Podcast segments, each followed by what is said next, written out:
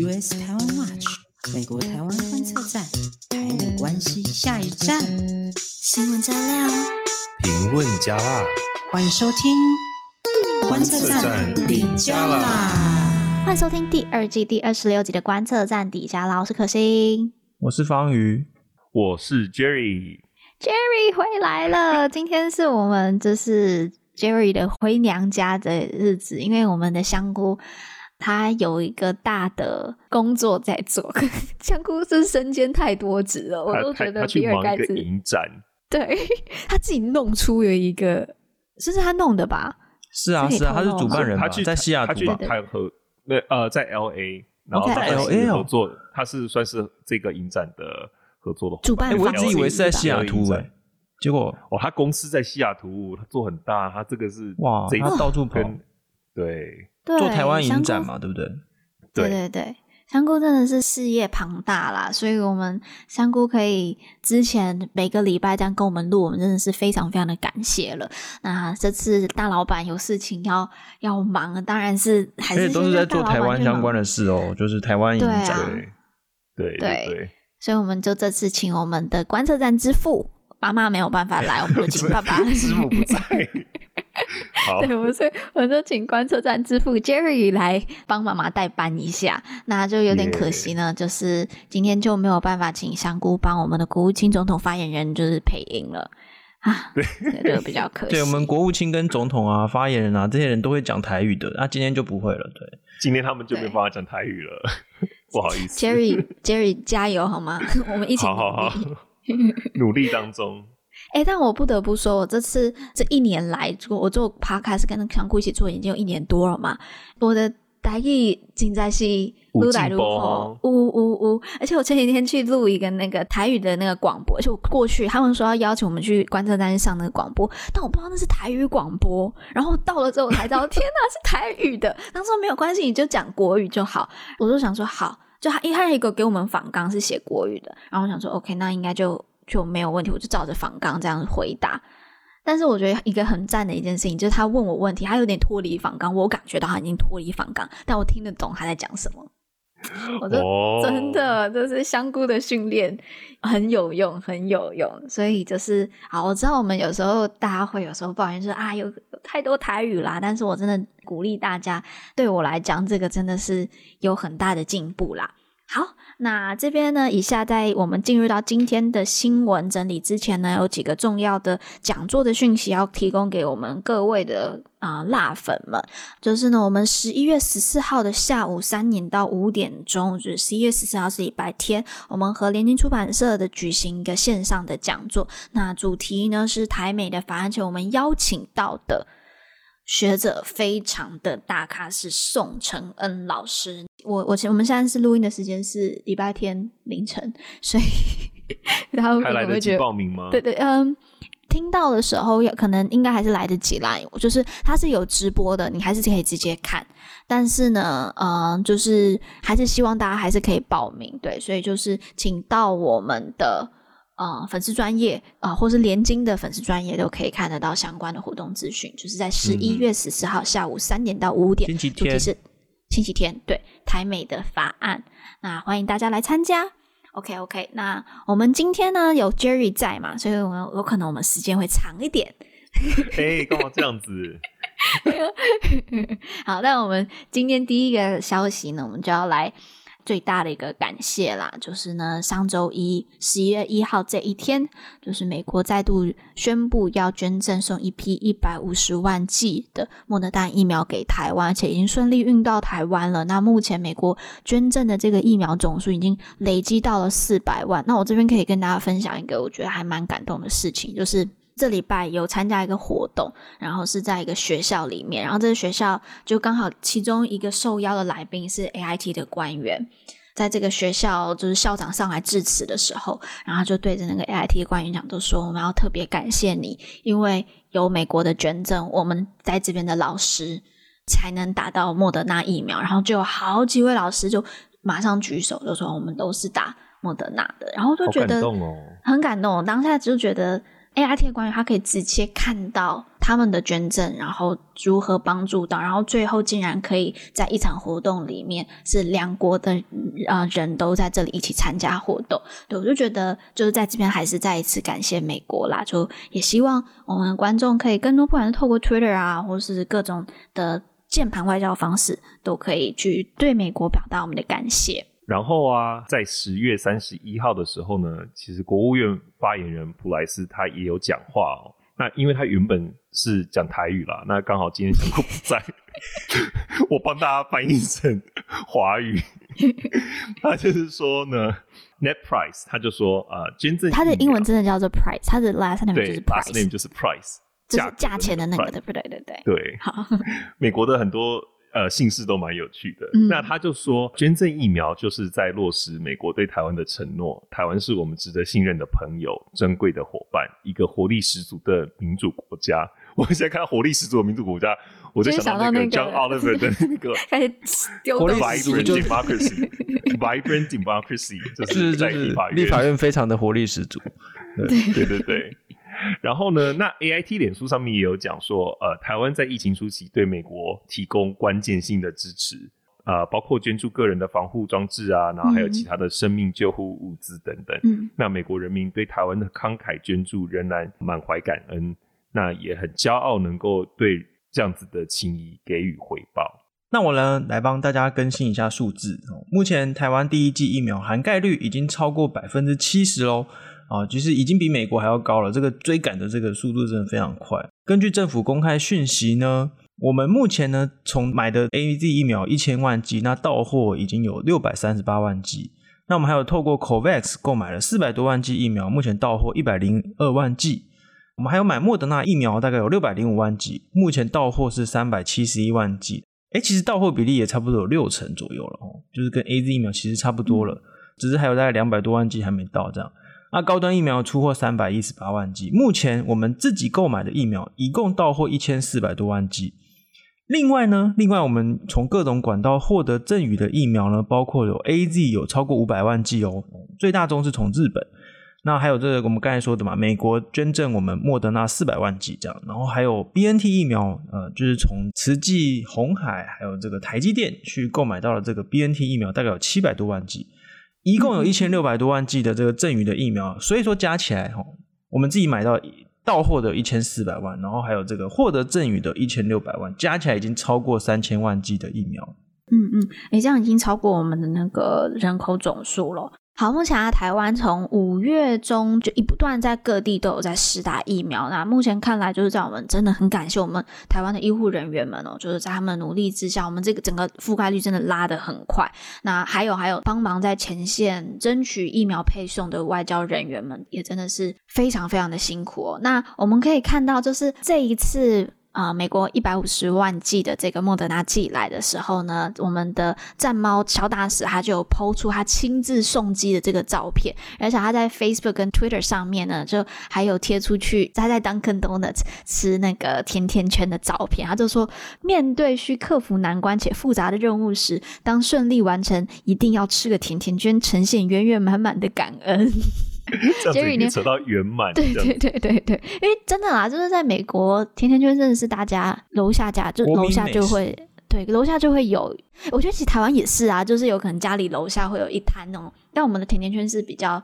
我们会吃葱油饼，双胞胎的，葱油饼或者是馅饼之类的。哦，对对对对，就是有点类似这样子。那 Jerry，你要不要跟大家分享一下？因为你很爱吃甜的，吃甜甜圈的心得。其实，嗯，你刚刚哪几家你推？楼下就有，那可能是在纽约啦。德州这边还是要开车，哦，对，太远。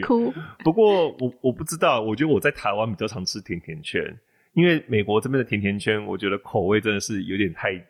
呃 basic，就是没有就那么多的花招。然后台湾就连那个 crispy 呃 crispy cream, 就是美国的一个牌子，它有到台湾，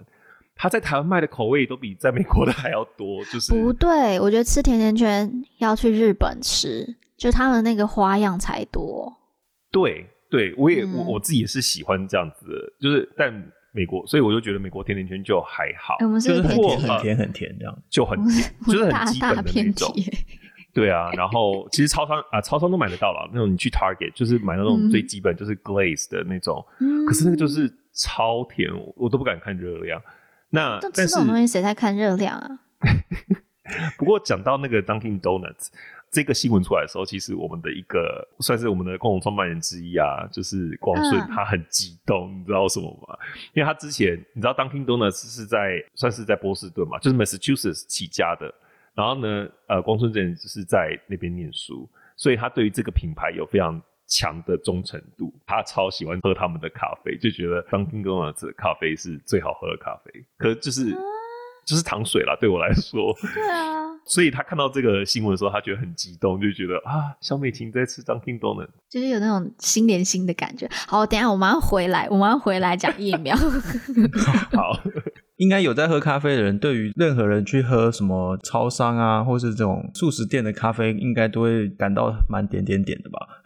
嗯、好了，好了，我们赶快回到正题。这个最近这个莫德纳公司的股价呢，跌得很厉害哦，因为他们的出货量一直拉不上来。那媒体报道说，他们满手订单却出不了货。当这个各家疫苗都纷纷不断在出货，各种药物的开发一直都有好消息传出来，这样子，那莫德纳公司最近股价就非常的惨。嗯，对啊，所以之前台湾开始疫情的时候，很多人就说赶快去买疫苗什么的。就是我们现在可以看出来，其实有时候是真的是买了，但是出货量真的是，是出货的问题啊。对啊，嗯嗯。那好，那我们现在其实从全世界来看啊，蛮多国家都已经在算是放飞自我了，没有什么在管确诊人数了。尤其是你看，已经到第二年了嘛，今年是二零二一年，已经 COVID 第二年了，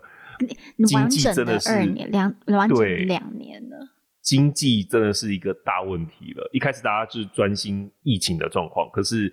很快的他们就 realize 就是说，哎、欸，经济也要赶快弄起来，不然真的是大家也会活不下去。嗯嗯嗯。呃，很多国家开始裁撤专门处理疫情的决策中心，有点像是 normalize 这个 COVID，就有点像是哦，把它当成一个流感来看待，就不用再这么特殊的去处理。嗯、然后呢，反而把焦点跟重心放在经济上面。然后呢，嗯、他们也没有那么的追求，就是一定要降低确诊率，因为现在其实有疫苗，然后一些呃治疗的方法也开始有出现了，所以他们只要你不要重症，然后突然要进 ICU 这种状况，其实你确诊都还是可以被治愈的。那回过来看台湾，台湾其实疫苗施打率普及率很高，那人民施打意愿呢其实是很高，公卫体系的配合啊，其实很不容易啦。这边补充一个数字好了，刚刚我们讲到那个施打率，美国这边呢，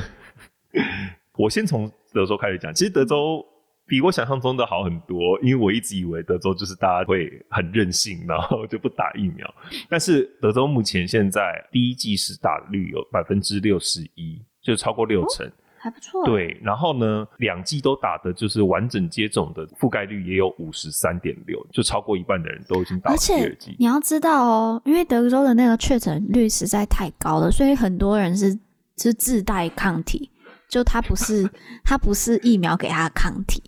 所以，他可能利用自然的方式打完第二季了，对对对，或者第一剂确诊，应该蛮多人是这样子的，对对对。对啊，但是我刚才 Jerry 这样讲完，大家很多放飞自我了嘛。坦白说，我想跟在这边跟大家分享一个我最近看到的一个，嗯，也是我们观测站的好朋友，嗯，怀哲。之前我们有访问过他，他在 Facebook 上面有写一篇文章，我觉得。我我看到了非常有感啦，它的重点就是讲到说说台湾现在对于确诊的这个容忍度是很低的，因为我们已经长时间就确实我们疫苗的普及率高，然后我们的呃防疫做得很好很好很好，确诊数零，大家已经习惯了，就是境内对零确诊，大家已经完全习惯，然后有可能只要多个一两三个，大家都觉得哦天哪天哪要爆了要爆了要爆了，因为现在这个世界已经慢慢在重启了，如果我们对于任何一点风险都不敢承担的话，说真的，我觉得对我们的经济发展都是会有影响的。是，尤其是现在世界各国都是在面临就是要重启经济这个问题，开放边界啊，对啊，就是开放边界，要不要开放？嗯，如果台湾还是用这样子这么高的标准的话，其实我觉得除了疫情会对你造成伤害之外，像这样子的政策，其实也有可能对台湾造成伤害。所以，哎，Jerry，你分享一下，因为你十二月不是要回来吗？嗯对我，我其实是一月想要回台湾了，嗯、然后就很有感。我能够体会大家想要就是守卫国门的那种心情。对，那尤其是现在台湾，我们还在等很多的疫苗量嘛。但是我会觉得说，随着之后大家疫苗都打起来之后，我真的觉得大家不需要对确诊数有这么敏感，因为这是一个很正常的状况。因为很多专家都预测之后就流感化了。那你会去担心说，我们今年台湾有多少人有流感吗？不太会嘛，对不对？对。所以只要大家都有抗体、有有疫苗，我觉得这件事情其实应该要放宽心。那像我要一月回台湾，然后大家都知道现在就是疯掉，就我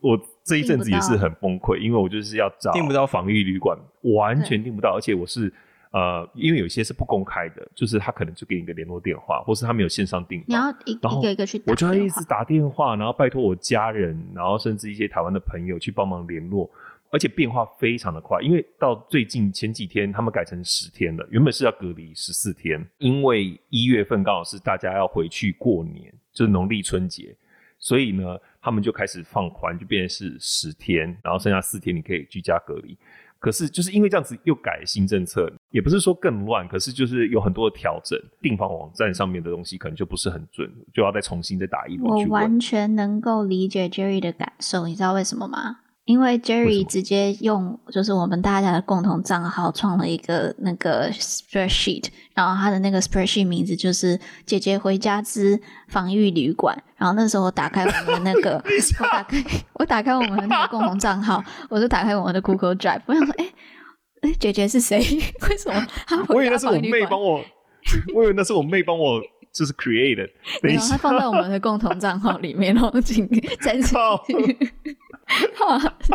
总之，就现在海外的台湾人社团都大爆炸，啊，就是就是每个人都在抱怨，然后哎，而且其实不只是台湾人在抱怨，对不对？就是其实因为我们一直边界都守得很紧嘛，然后那个规定，对，对我公司的同事跟我，其实，在 COVID 之前就约好说我们要去台湾脚踏车环岛，就是我们公司有很多美国人啊，然后一些呃马来西亚人，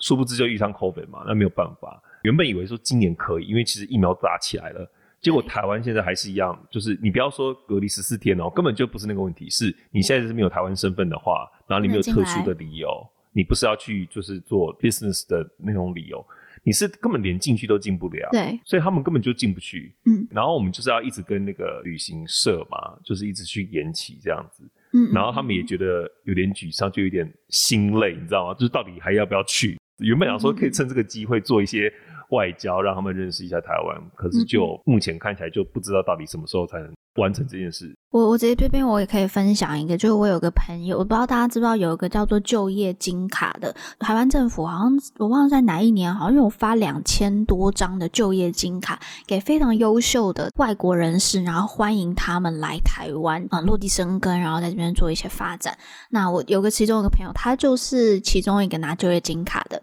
那就在今年呃四月，就是 COVID 爆发之后，他就先离开。那他其实一直想要回台湾，但重点是每一次只要一回台湾，就是十四天的这个防疫期间，然后有很多很多很多的这个限制，他这个不能做，然后那个又不能做，他在我面前就是疯狂的大骂这现在的政策，然后说他虽然完全不想要回来，就算他有很多想要做的事情，但是这些成本对他来讲太高太高，他负担不起，所以他决定就是不回来。那我觉得这其实就对我们的。就业发展，然后商业发展都是有害的啦。坦白讲，虽然我们讲这个是有点逆风的啦，但是我们还是要表达的。我们其实重点就是说啊，这个零确诊，我们不可能一直追求下去。那我们在经济发展跟防疫之间呢，必须要取得平衡。嗯，当然还是希望这个我们在疫苗的继续施打的同时呢，我们去检讨一下边界的放宽的这个政策跟时程大概要是怎么样。那其实我我个人是觉得啊。假设大家对于这个零确诊非常的坚持的话，那当然我们的行政部门也不可能就是贸然开放嘛。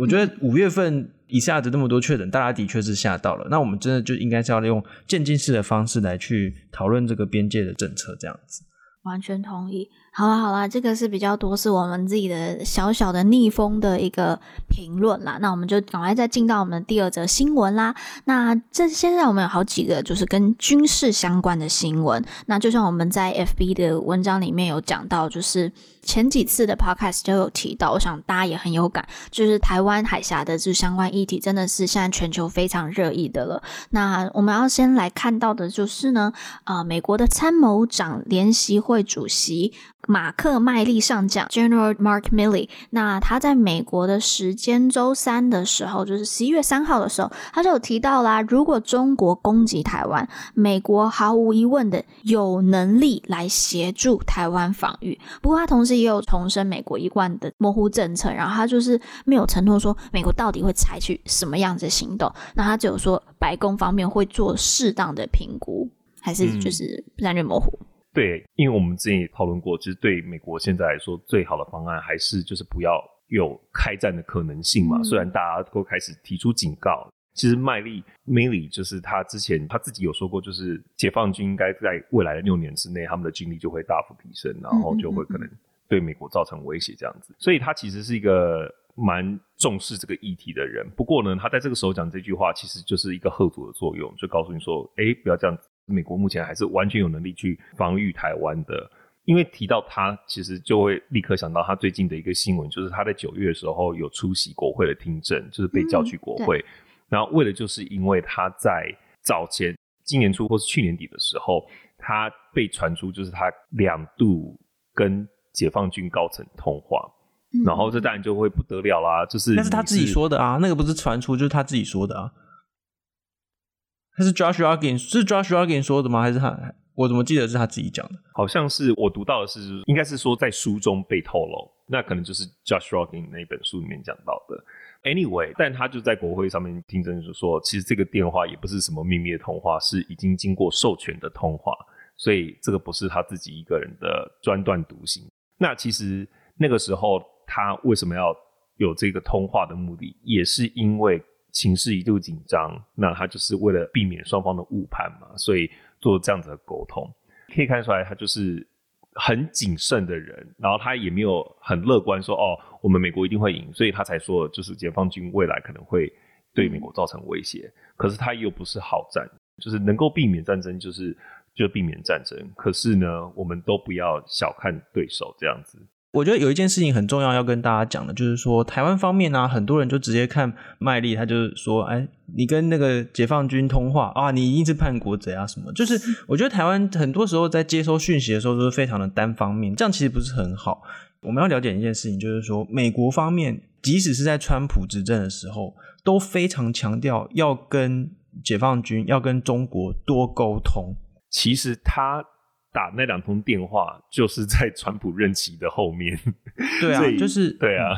然后就是不会是他自己一个人的决定，就是军方不可能会有这种事情发生。那沟通的原因，就是因为要避免直接的开战。因为我们也其实，在文章当中跟在 podcast 当中已经讲过蛮多次，就是说开战对美国来说并不是一个很好的选项，因为这是就是劳师动众啊，而且要花很多钱。美国其实第一要务其实是要避免直接的开战。最近其实很多卸任的官员都会去参加那种像智库啊，或者是一些 podcast 啊那种，他们都一直在讲说他们是试过很多种方式，想要跟解放军那边做沟通，然后一直批评说中国方面就是越来越封闭，不想要听呃就是大家讲话啊什么的。所以其实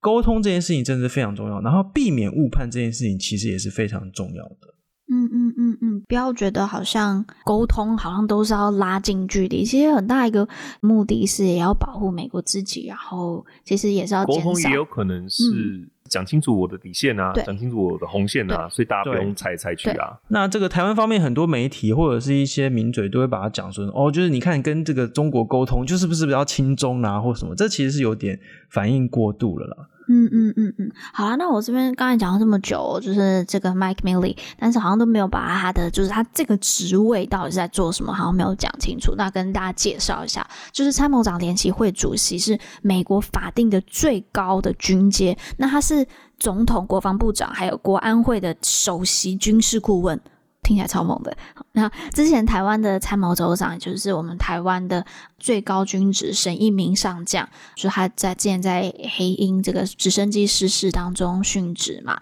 那当时也就是 Milley Mike Milley 特别写一封信去致意，那感谢沈将军的这个无私的奉献，尤其啊、在他促进台美双边的军方上面的友谊还有关系的紧密上面的这个贡献啦。所以就是个小小的解释。是的，我们可以看到，就是说美国的智库圈啊，还有政策圈，现在风向非常一致。嗯，就是大家都认定中国对全球秩序带带来的威胁，而且每个人都认为说，台湾海峡就是最可能的这个冲突热点。这样子，最近超多文章在谈台海议题。例如说，我们录音的这一天哦，十一月六号的早上，路透社才刚发了一篇图文并茂的互动式专题。讲说这个中国解放军可能攻打台湾有几种主要的剧本，那正好呢也是同一天，台湾国防部长邱国正先生投书到《华尔街日报》，标题就是写说 Taiwan won't capitulate to China，就是台湾绝对不会投降啦。它其实内容在讲说，就是我们呃台湾最近做了很多的事情哦，在军事上面做了很多的改革。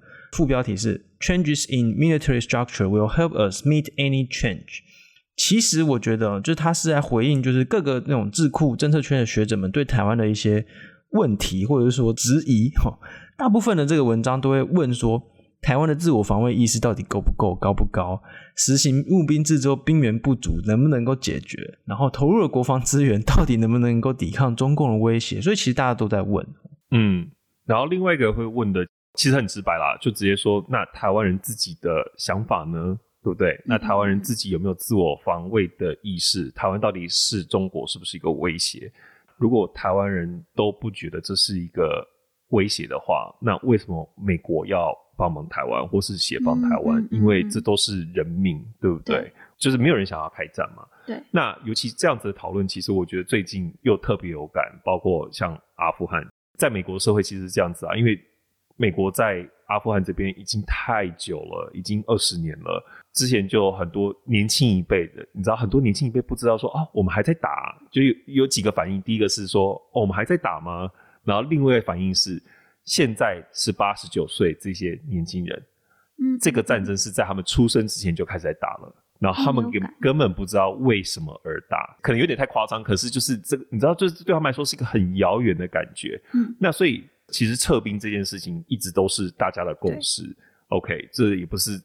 拜登政府这个时候才开始讨论的。嗯嗯嗯，你知道美国现在氛围就是这样子，就觉得说我们不要再浪费钱了，不要再浪费我们的军人。嗯、在这样子的社会氛围之下，很难得现在大家开始注重到台湾的议题。嗯嗯，嗯，也有不少的政论节目，就是像 CNN 他们的有些在问问题的时候，他们就是用这样的方法去问说：那我们还要再为国家其他国家打仗吗？我觉得这个时候台湾人要自己。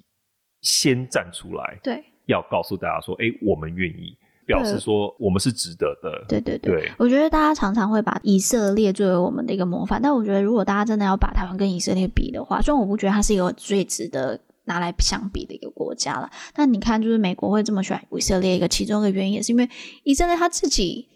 站得很挺啊，而且他是真的需要美国帮忙的部分，就是并没有到。那么那么那么那么那么多，OK，好，那除了就是以时间轴的拉长以外，在平面上面就是地图拉长上面，呃，美国也很担心他们把战线拉太长。有一本书，我不知道大家知不知道，是整个智库圈，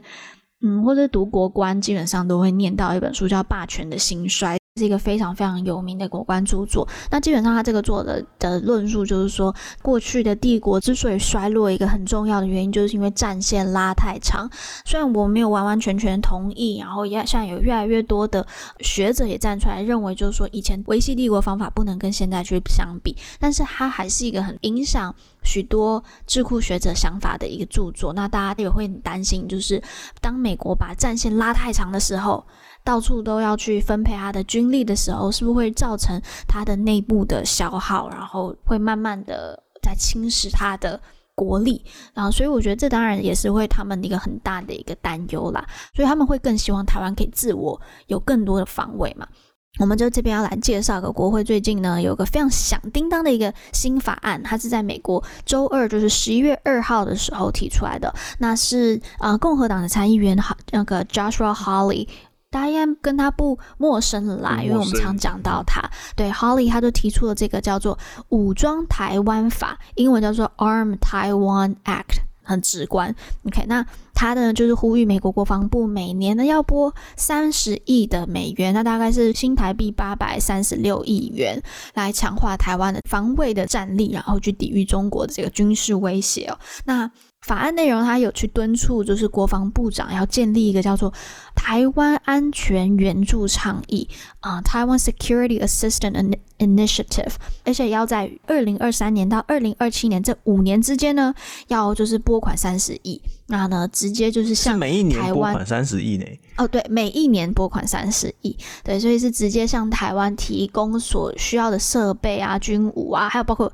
就是训练，然后还有后续这一些军事援助，加速升级台湾这个就是不对称作战的这个能力。对，大家。听到这个应该会觉得很开心，对不对？但是是没有那么好康。就是这个法案并不是就是一个免费的大礼包，它其实是有一个先决的条件的。嗯，那就是说台湾必须要先展现你自己的自我防卫的进展。那尤其是这几年很多美国法案也都有提到，就是关于台湾后备军力的这个部分，希望可以有一些看到持续的改革。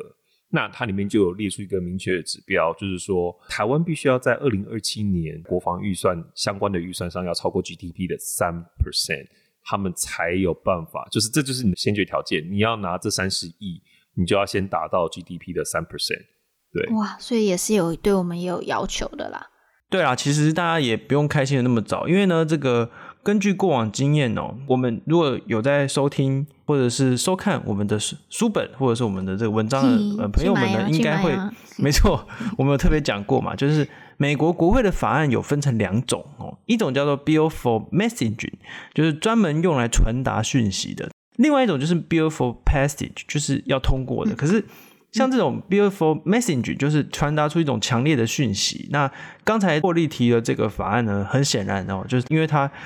有很多的关于行政部门的政策啦，所以其实这种就是要来传达讯息的，通过的几率很低。不过，我觉得我们还是当然有值得分析的地地方，因为背后反映出来就是说，美国国会议员们都非常的关切台海的局势，而且也非常的关切台湾的这个自我防卫的这个状况。嗯嗯嗯。好啊，我觉得就是呃，希望我们台湾在自我防卫，然后还有国防上面有更多更多的进展啊。然后我们台美之间的交流，在军事上面交流也有更多。好了，那接下来一个新闻也还是跟军事有关，但可是二零二一年美国这个中国军力评估报告出来了。那这个报告当中呢，又对台湾方面的这个评估，还是就是重点还是放在整个募兵制上面。那可以注意的一个地方呢，是说里面有蛮多的篇幅讲到中。中国在台湾进行的啊、政治渗透，它不是只有去分析这个解放军的这个战力。那例如呢，这个报告里面他就有提到，就说中国的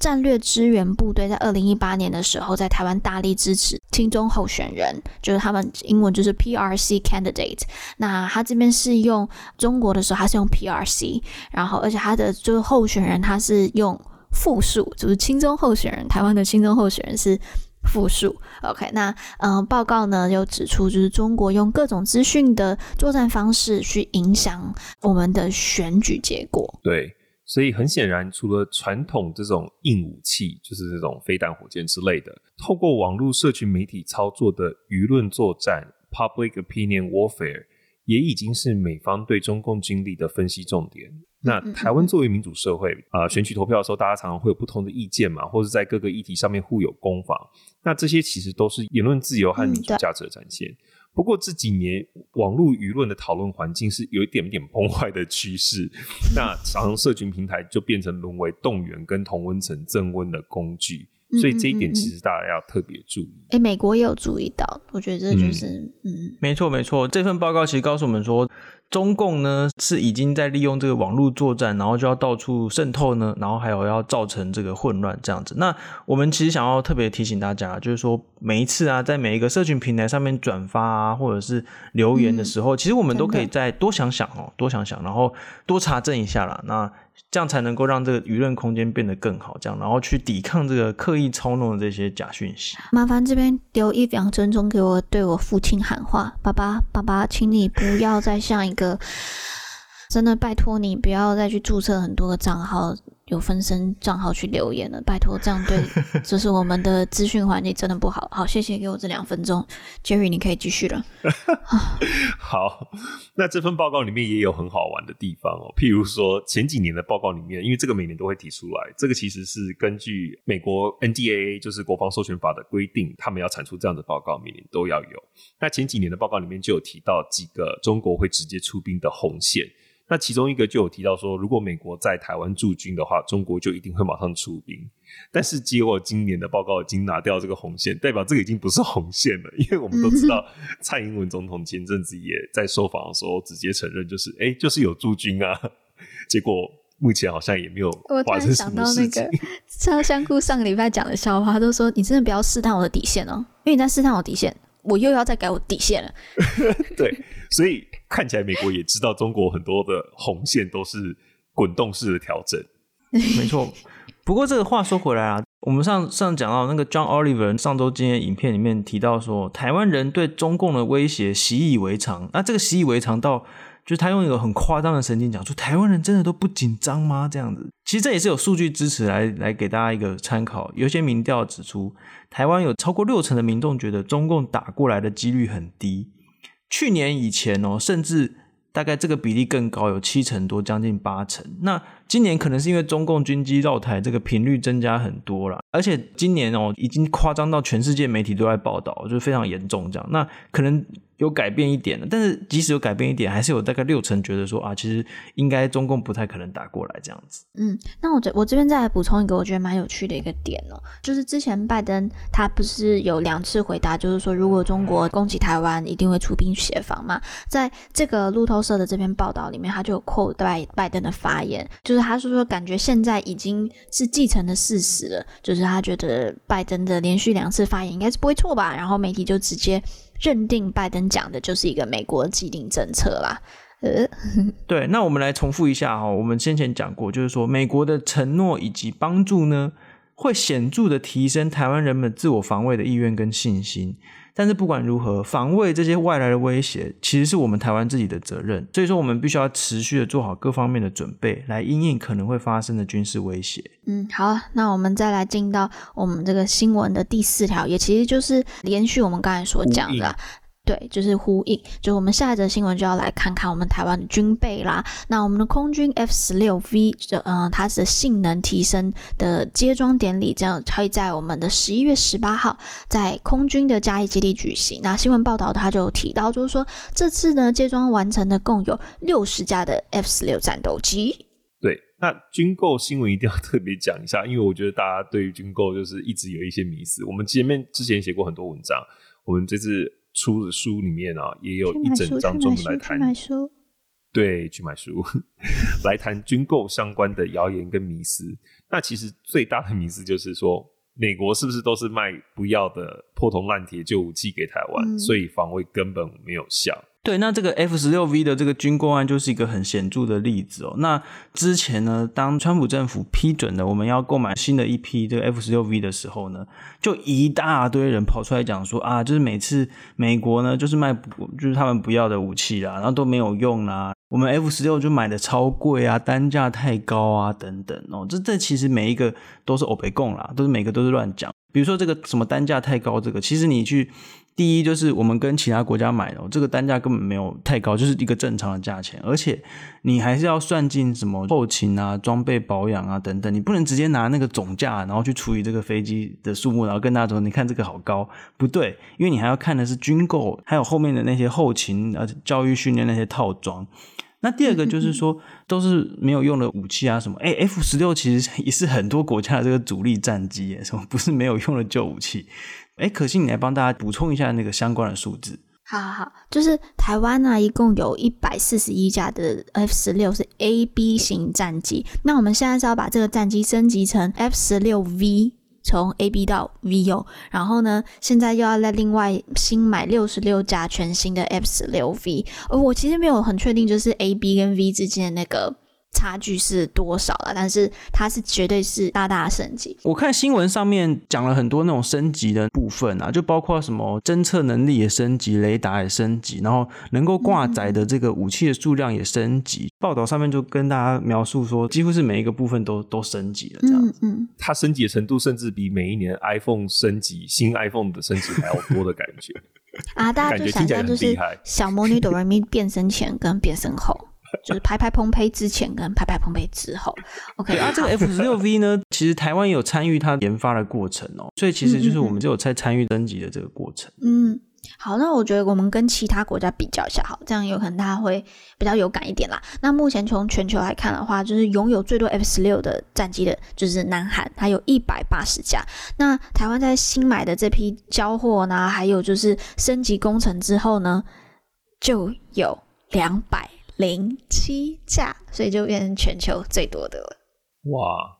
太厉害了！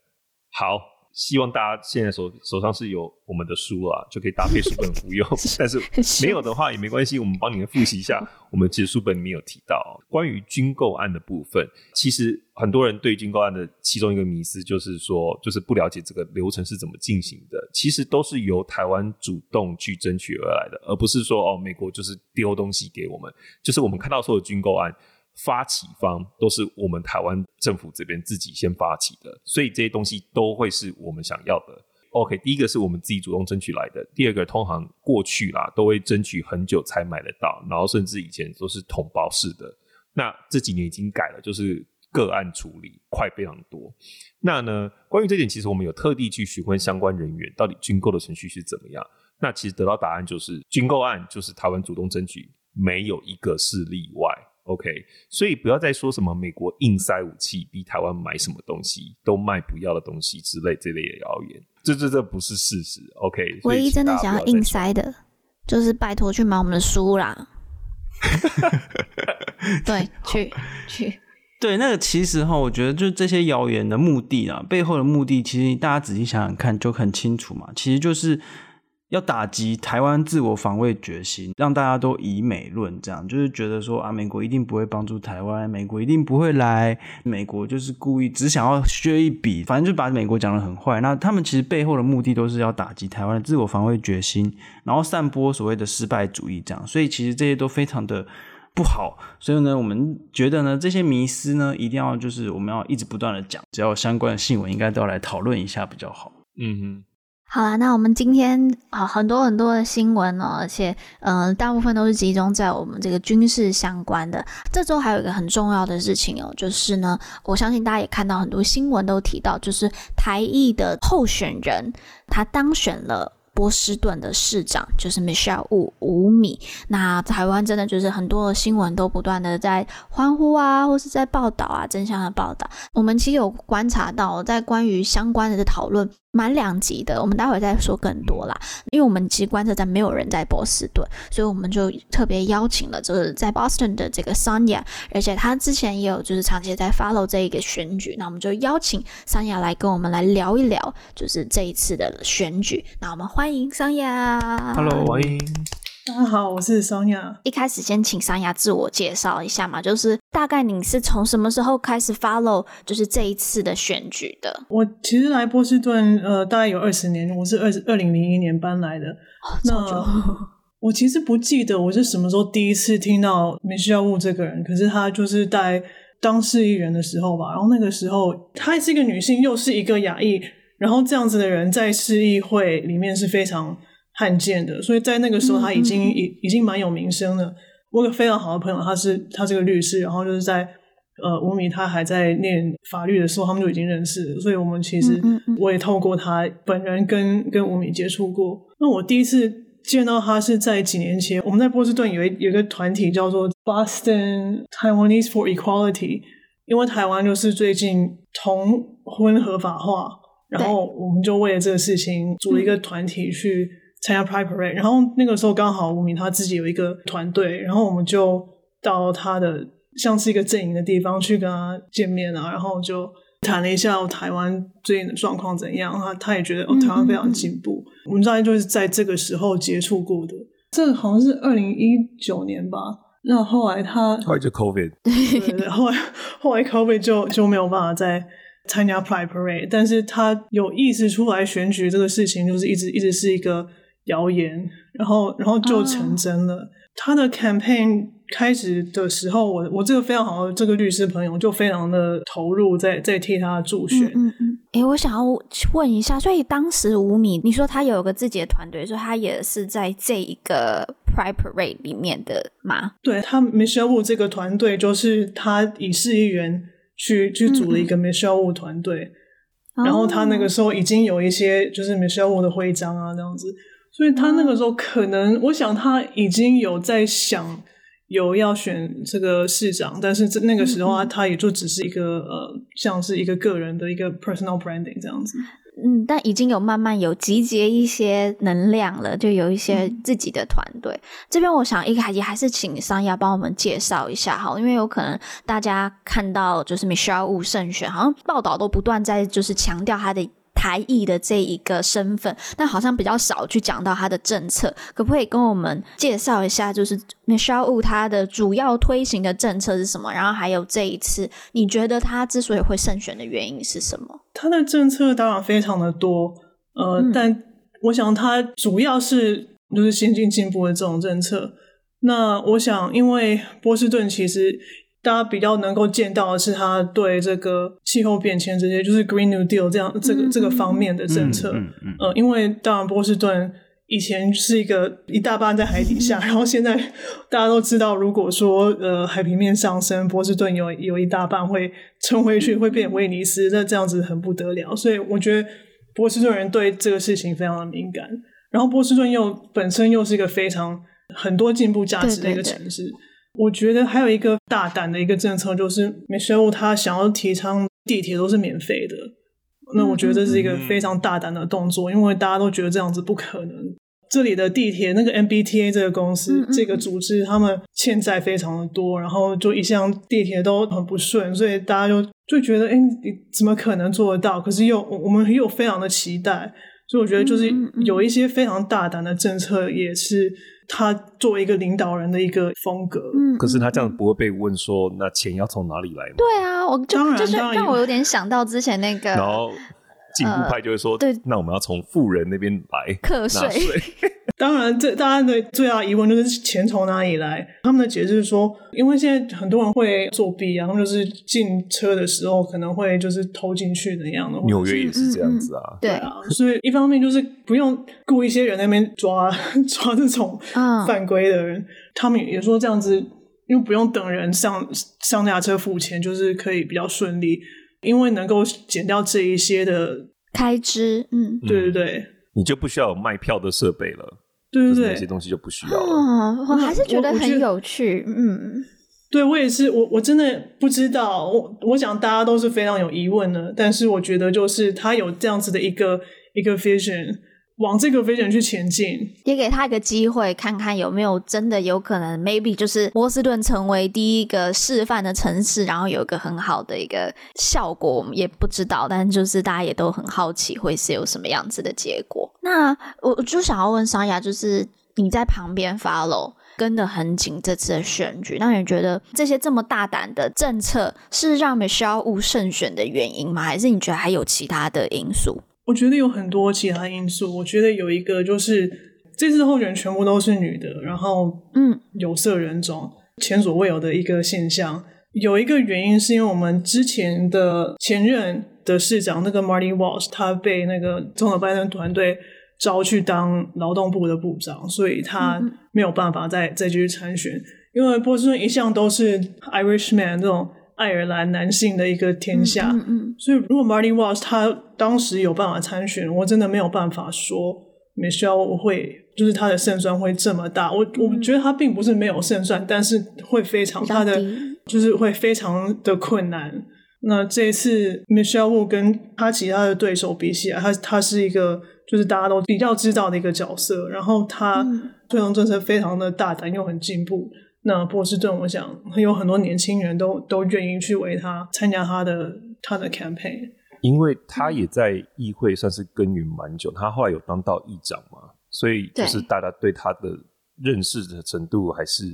算算是相当高的这样子。哎、欸，所以桑雅提到，就是比较多他的支持者是年轻的年轻人吗？他的支持者就是我在在那种社群媒体上面看到有非常非常多年轻人在支持他。那有可能是因为社群媒体的使用者都比较偏年轻。我也在街上看到一些，就是很多年轻人会愿意去帮他拿这些招牌啊，是不是因为年他的年轻人支持者比较多，还是因为说愿意出去到街上去拿招牌的都是年轻人？这我就比较不清楚。但是我觉得有，我也有感觉，就是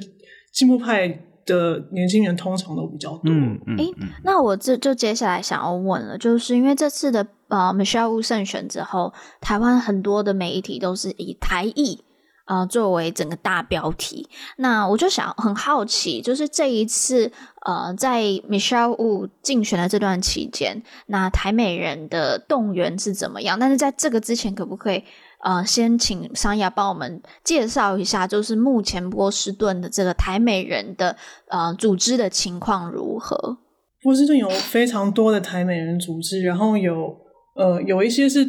比较那种台湾直接来的，就是第一代的组织，然后也有台美人，就是在美国出生长大这种组织。我自己是都有参加过，我参加呃台湾同乡会，还有 FAPA。其实方法是一半一半，那台湾同乡会都是台湾过来的。那在这里台美人的组织的话，可能比较多人可能知道的就是 TAP Taiwanese American Professional，他们这些都是年轻人，所以其实。可能三十五岁以上的台美人比较没有这样子的一个组织，但是呃，在 Facebook 上面有一个非常也是一个最近出来的叫做 Taiwanese 呃 Americans for Progress，里面当中有有常常会提到 Michelle Wu，然后会常常去替他拉票。嗯、他们也也有组织过一个一个像这种 Virtual Party，就是在 Zoom 上面请 Michelle Wu 来来演讲，然后请大家来捐钱这样子的。的一些活动，还有一个好像是一个台商会，就是哪一个边的台商会，好像也有也有替 Michelle Wu 做一些拉票的活动。台湾来的组织还有台美人的组织，两边都有在帮忙他。那这次的动员跟过去的，呃，虽然虽然过去我们没有看到华裔的或者是台裔的呃候选人，但是跟过去。台裔在波士顿的这种公民议题的参与，你有没有觉得因为 Michelle Wu 的关系，有更多的人在参与？我想可能有吧，我并没有，我并没有特别去想这个问题。但是你现在问的时候，我觉得好像好像有，大家会觉得哦，因为这个人跟我们比较像，所以我们会比较愿意去呃去看他在做什么。所以我想是有有帮助的。可是我有一个问题哦，我不知道你有没有去参加过他的一些竞选的活动或者 town hall，那。像你刚刚讲到，其实台美人年轻人蛮关注他的。他自己在 campaign 的时候，他自己有特别强调他自己台裔的身份吗？嗯，我觉得他并没有特别的去强调他自己的身份。我在 follow 他自己的的像 Twitter 之类的他的 po 文的时候，他他讲的比较多都是他的政策。我之前有看过他的几支竞选广告，我记得他是他也会讲西语。然后也有也有中文的这个竞选广告，然后我在想有没有可能他更多强调的不一定是只有台裔，因为他当然还想要吸到更多不同的票群嘛，所以有可能他所强调的是多元种族的这个价值。我觉得完全可以这样讲。我觉得他他是非常的重视多元的这个价值。嗯嗯嗯嗯。那我想要问哦，就是因为这次我们呃五米胜选之后，就是台湾的就是媒体都大肆庆祝。那我想要请问一下，就是你个人认为啦，你觉得五米的胜选对台湾，就是与我们台湾还有就是台美人分别的意义是什么？我觉得其实。它并不是完全没意义，它的会会比较 focus 在在都市的一些政策，但是在美国五月是这个 Asian American Heritage Month，然后我们有有一票人在推动，把五月的九号到十六号，就今年五月十九号到十六号称为 Taiwanese American Heritage Month，然后我们有几个人写信给各各个地方的一些代表，说让呃请他们 declare 这个 Taiwanese American Heritage Month。我就以个人的名义去写信给 Michelle Wu，说他可不可以请波士顿做这个 declaration，嗯。结果他真的做出来了，而且这是波士顿第一次 declare 这个 Taiwanese American Heritage Week。我后来去呃跟他道谢的时候，他还说哦，it was fun，他他觉得非常好玩，他他觉得就是很同意可以做这个事情，所以我嗯，他做的这个事情，我觉得对台湾台美人是非常的，我们都觉得哦，我们被认识到了，这这对我们来讲也是，就是至少 Taiwanese American 是一个大家都看得到的东西，嗯嗯，所以我觉得 identity 这个是这个意义是非常重要的。好，那我这边想要最后再问一个，就是其实我们刚才在聊天的时候呢，呃，桑雅跟我们分享到，就是 Michelle Wu 她其实曾经有嗯、在公众场合还然后提到，就是说他自己是 Chinese American，然后这样他这样子 identify，其实有被一当时一些人被批评。那我想要问桑雅，你会怎么去看这样子？就这样子对 Michelle Wu 的批评，以及我们台湾人应该要怎么看这样子的论述？我觉得一个人他要怎样 self identify 是是他自己的事情，所以我觉得大家真的不需要批评一个人他怎样什么样子的认同。嗯、对对对，他是可能是那种就是自己觉得自己是 Chinese American 又是 Taiwanese American，那我觉得无所谓，他可以这样子认同。嗯、他对于台湾的看法呢？我觉得我觉得台湾非常客观的说，就是一个比较进步的社会，就是比起。嗯呃，中国现在的的情况，那我觉得这个事情也是大在美国大家都知道的。我想 Michelle 他也是非常清楚，他就是一个非常聪明的人。我想他他能够分辨，有些人就是比较会把中国现在的这个政权跟血统混在一起。我觉得他他并不会做这种事情。我记得他好像也是外省家庭，就是他的祖父母那一辈，所以他可能就是。嗯这样子主观性的认为，就是哦，那就是可能是 Chinese American，嗯，对，因为我觉得他可能从小在美国长大，就大家去想，他从小在美国长大，他真的没有跟经历过这种台湾这几年比较重新发掘我们自己台湾的 root 或是台湾的 identity，像这样子的活动。所以其实你你不要说他好了，你去问十几年前或是二十年前的台湾人。那个台湾很认同，很多人也是觉得台湾的台湾人，对啊，他们也是觉得自己是 Chinese 啊，嗯、所以我觉得这个就不需要太刻意，我觉得还是看他的所作所为啦，看他的政策，就不需要太过敏感。嗯、我觉得大家现在都很敏感。像是桑雅刚才一开始有提到的例子，Michelle Wu 他提到把台湾纳进去的时候，他觉得 it's fun，是桑雅刚刚有提到这个例子嘛？对不对？对，那个是 Taiwanese American Heritage Week 那个那个呃、uh, Declaration 的时候。就是在 Pride Parade 的时候，我也有跟他就是聊天的时候，他有说到哦，他最近跑到台湾去，然后他就发现哇，台湾好进步，他有哺乳室这个东西，嗯、他觉得这个很棒。对，对，我就觉得像是他 Michelle Wu 可能有可能他是有双重的 identity，但没有关系。我觉得像台湾以民族价值去做号召，Michelle Wu 就是一个以进步价值、用理念去交朋友。对，嗯。因为他是完全价值观上面完全吻合的时候，呃，那个比起身份认同，我逼你要是觉得我是我同根的，我觉得那个或许还更尊重，而且我觉得那样是更稳固的。虽然 Michelle 大家有提到他是一个波士顿的市长，有可能对于。台湾啊、，foreign affairs 这种外交议题的能动性是比较低的，但是我们还是很希望台湾未来跟波士顿有更多更多的交流，然后我们台湾更用我们的价值去，我觉得影响有点可怕，感觉像影响力作战，我觉得应该在美国交到更多更多政界的好朋友啦。好，那我们今天再一次感谢桑亚跟我们的分享，那就呃也祝福桑亚在波士顿一切都顺利。好，那我们今天在最后的部分也要再跟大家再提醒一下，我们十一月十四号呃礼拜天的三点到五点，我们跟联机出版社有举行线上的讲座，那主题是台美法案，邀请到宋承恩老师来跟我们来主讲。那呃接下来我们陆续续还有很多很多的活动会推出，然后十二月。我们在联经书房这边小透楼下会有实体的活动，那我们也会在这近期去推出相关的这个通知，那就请大家敬请期待了。那最后还是跟大家再呼吁一次，我们的书都已经上架喽，就是在各大平台、各大通路，呃，电子书平台 Amazon、Rakuten 就是 Kobo 都买得到了。OK，所以就是请大家多多支持，请大家多多支持。好了，观测站之父，你。你要不要就是呼吁一下？赶快大家赶快去买书，然后呢，我们之后可能会有台湾的实体活动，大家要赶快敬请期待。我们可能会有神秘的嘉宾出场。